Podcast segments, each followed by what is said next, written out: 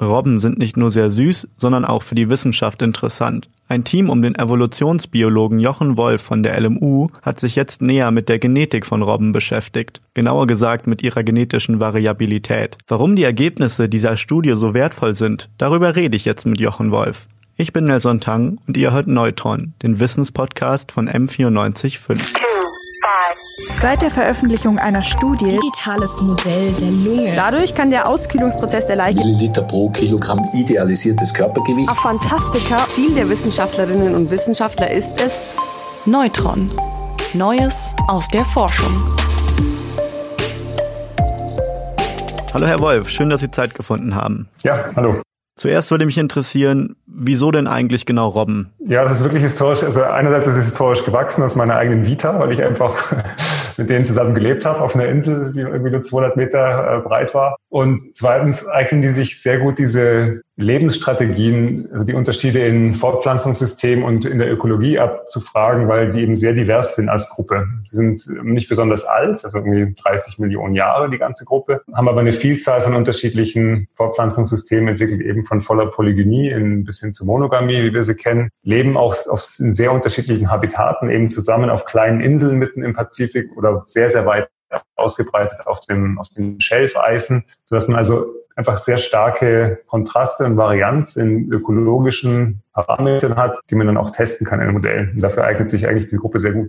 In Ihrer Studie ging es ja jetzt um die genetische Variabilität bei Robben. Warum ist denn genetische Variabilität so wichtig überhaupt? Wir wissen eben heute, dass jegliche Variation, wenn ich jetzt uns beide anschaue, ja, zwischen Ihnen, zwischen mir, zwischen Menschen, zwischen Pflanzen, zwischen allen, im Genom kodiert ist. Also diese genetische Variation bedingt einfach, wie wir, welche Merkmale ein Individuum hat und dementsprechend auch, wie gut es an die Umwelt angepasst ist. Und jetzt erleben wir gerade im Anthropozän eine unwahrscheinliche Veränderung von, von Umwelten mit einem, in einer Geschwindigkeit, wie sie noch nie da gewesen ist. Ja. Und wenn Organismen sich an diese veränderten Umwelten anpassen wollen, dann brauchen sie genetische Diversität. Also man spricht davon Adaptive Variation Organismen oder Organismengruppen, die viel Variation zur Verfügung haben, um auf Veränderungen zu reagieren haben wahrscheinlich auch die Möglichkeit, schneller zu evolvieren. Und eben vielleicht noch ein wichtiger Aspekt, die Populationsgröße. Man kann natürlich erwarten, wenn eine Art sehr, sehr viele Individuen hat, dass da mehr Variation vorherrscht, als wenn eine Art sehr wenige Individuen hat. Ja, also jeder, so ein Mensch hat ungefähr 70 neue Mutationen. Also wenn Sie sich mit den Eltern vergleichen, haben Sie ungefähr mittel 70 neue Varianten in dem Erbgut. Die treten in den Individuen auf und je mehr Individuen, desto mehr Variation ist da. Das heißt, man würde auch einen Zusammenhang erwarten mit der Populationsgröße, wie wir sie zählen können, anhand von Tieren einfach und der genetischen Variation. Das nennt man dann effektive Populationsgröße. Das brauchen wir nicht im Detail jetzt zu diskutieren, das ist zu kompliziert.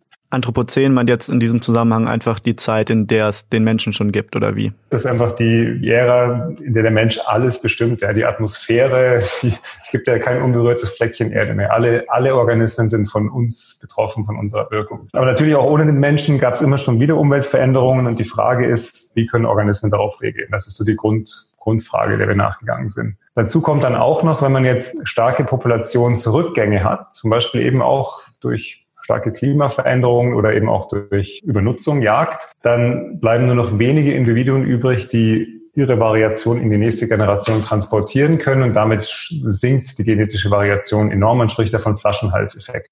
Also Flaschenhals meint jetzt einfach, dass viele Individuen einer Art durch ein Event, sei es jetzt natürlich oder nicht natürlich, wegfallen. Genau. Und dann zusätzlich wird genetische Variation noch von einer Fülle anderer Faktoren bestimmt und einer davon ist zum Beispiel auch das Fortpflanzungssystem. Also stark polygyne Arten, also Arten, wo oder polygame Arten, ja, wo entweder nur ein Männchen sich mit den meisten Weibchen verpaart oder eben auch andersrum. Es gibt das bei den Säugetieren, ist meistens polygyn, also dass ähm, ein Männchen viele Weibchen monopolisiert. Geringer, verringert natürlich die genetische Variation auch enorm, weil dieses eine Männchen von einer ganz großen Gruppe von Männchen seine Variation weiterbringt, aber die anderen Männchen alle nicht. Und deswegen haben wir in der Studie eben auch geguckt. Bei den Robben kann man das sehr schön anschauen. Es gibt eben so Seelöwensysteme, die ganz große Harems haben, wo wirklich ein Männchen ja, die meisten Jungtiere von diesem Strand dann äh, produziert und die anderen leer ausgehen und andere, die aber mehr oder weniger monogam leben, wo tatsächlich ein Männchen und ein Weibchen immer zu beitragen zum Genpool. Und das hat natürlich Konsequenzen auf die Erwartung, wie viel genetische Variation wir in so einer Art einfach mal erwarten.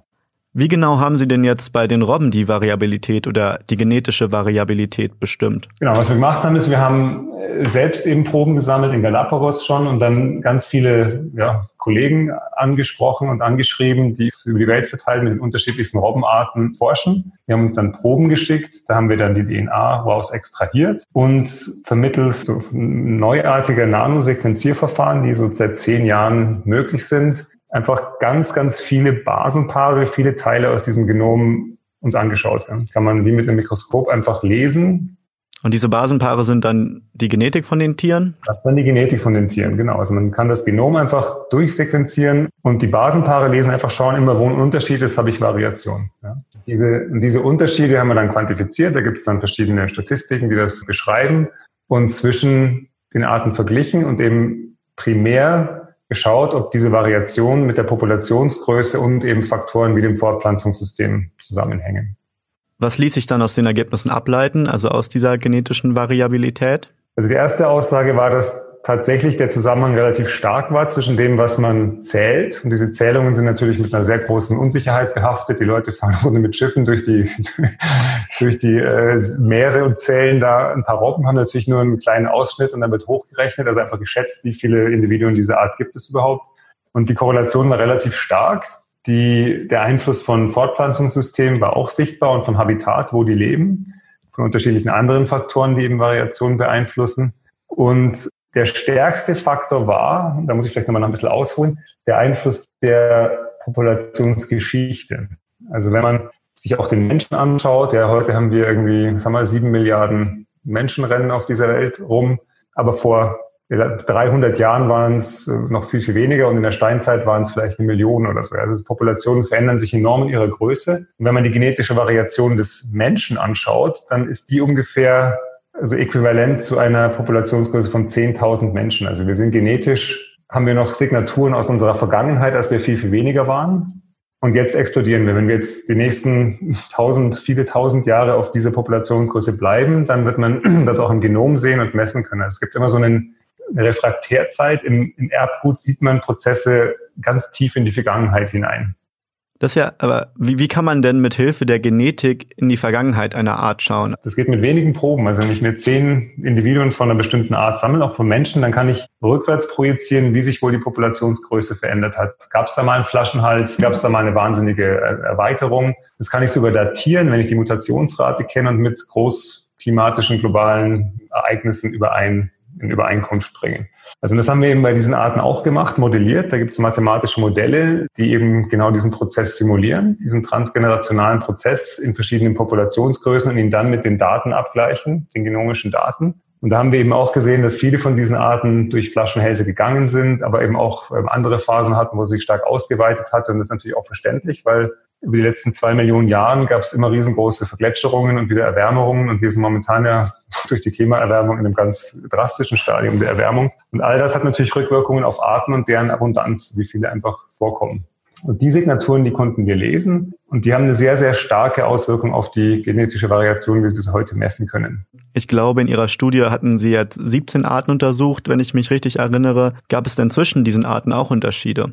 Na, es gab große Unterschiede. Zum Beispiel in Galapagos gab es äh, ein Indiz für sehr starke Flaschenhälse, was einfach auch mit der Besiedelungsgeschichte zusammenhängen kann. Die haben sich wohl vor naja, ein Million Jahren von den kalifornischen, von den Vorfahren, gemeinsamen Vorfahren mit dem kalifornischen Seelöwen getrennt und möglicherweise sind da eben nur ganz wenige Individuen nach Galapagos rübergeschwommen und haben da eine neue Population aufgebaut. Und das ist so ein Gründereffekt, der eben einen sehr starken Flaschenhals mit sich bringt. Sie haben in Ihrer Studie dann ja auch einen Parameter errechnet oder vorgestellt, mit dem man Risiken oder mit dem man potenzielle Risiken, denen eine Tierart ausgesetzt ist, berechnen könnte. Wie, wie genau funktioniert das denn? Genau, das haben wir vorgeschlagen. Also wir haben jetzt durch die genetische Variation und die Rekonstruktion der Populationsgeschichte, auch unter Einbeziehung verschiedener Faktoren wie eben Fortpflanzungssystemen und so weiter, haben wir jetzt ein Maß dafür, wie groß die Population bezüglich ihrer genetischen Variation eigentlich ist langfristig. Ja, das ist so, eine, so ein langfristiges Maß für so eine für eine bestimmte Art einfach. Ja wie bei Menschen ist, würden wir warten 10.000 Menschen, ja, aufgrund ihrer langfristigen Geschichte. Und die Geschichte geht wirklich, also die, die, die Daten schauen bis, bis zu eine Million Jahre zurück in die Vergangenheit. Also dann haben wir jetzt einfach postuliert, das ist jetzt so ein Wert, ne, das ist der typische Wert, zumindest den, den diese, diese Art über die letzte ja, vielen hunderttausend Jahren irgendwie akkumuliert hat. Und jetzt schauen wir uns mal, wie dieser Wert, diese Populationsgröße, die wir aufgrund der genetischen Daten erwarten würde, mit der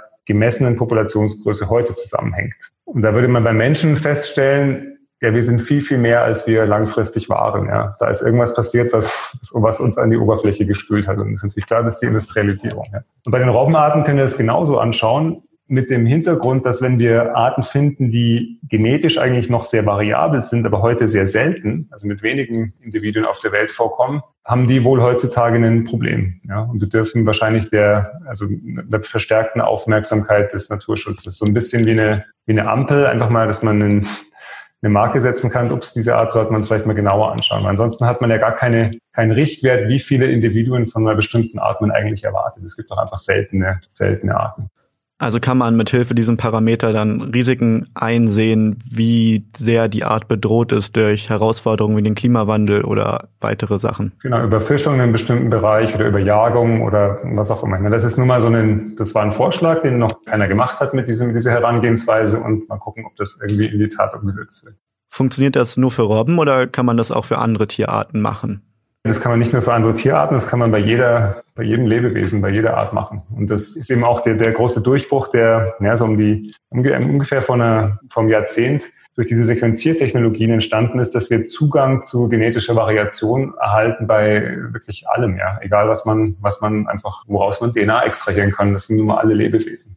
Das heißt, diesen Parameter könnte man auch benutzen, um für andere Arten, die jetzt nicht gerade Robben sind, Risiken auszurechnen. Genau, das war die Idee. Die Robben waren hier nur so ein Beispiel, um das mal durchzuexerzieren. Aber absolut, könnte man mit jeder Tiergruppe machen. Was bedeuten diese Ergebnisse jetzt vielleicht auch für die Zukunft, also für einen besseren Naturschutz vielleicht in Zukunft? Diese Naturschutzgenetik ist ja immer schön und gut. Ja. Man kann dann wieder sagen, wir müssen auf diese Art aufpassen, aber letzten Endes geht es natürlich um was ganz anderes, dass wir einfach die Umwelt schonen und schützen müssen. Also es ist eh klar, was wir machen müssen. Habitat schützen, weniger äh, die Welt aufheizen. Also das ist schon immer so ein bisschen zweischneidig. Man forscht da viel und natürlich ganz interessante, Grund, interessante grundlegende Phänomene, aber die Anwendung ist eigentlich schon klar, bevor man das erforscht hat. Ja. Also man, man muss einfach viel mehr auf die Natur aufpassen.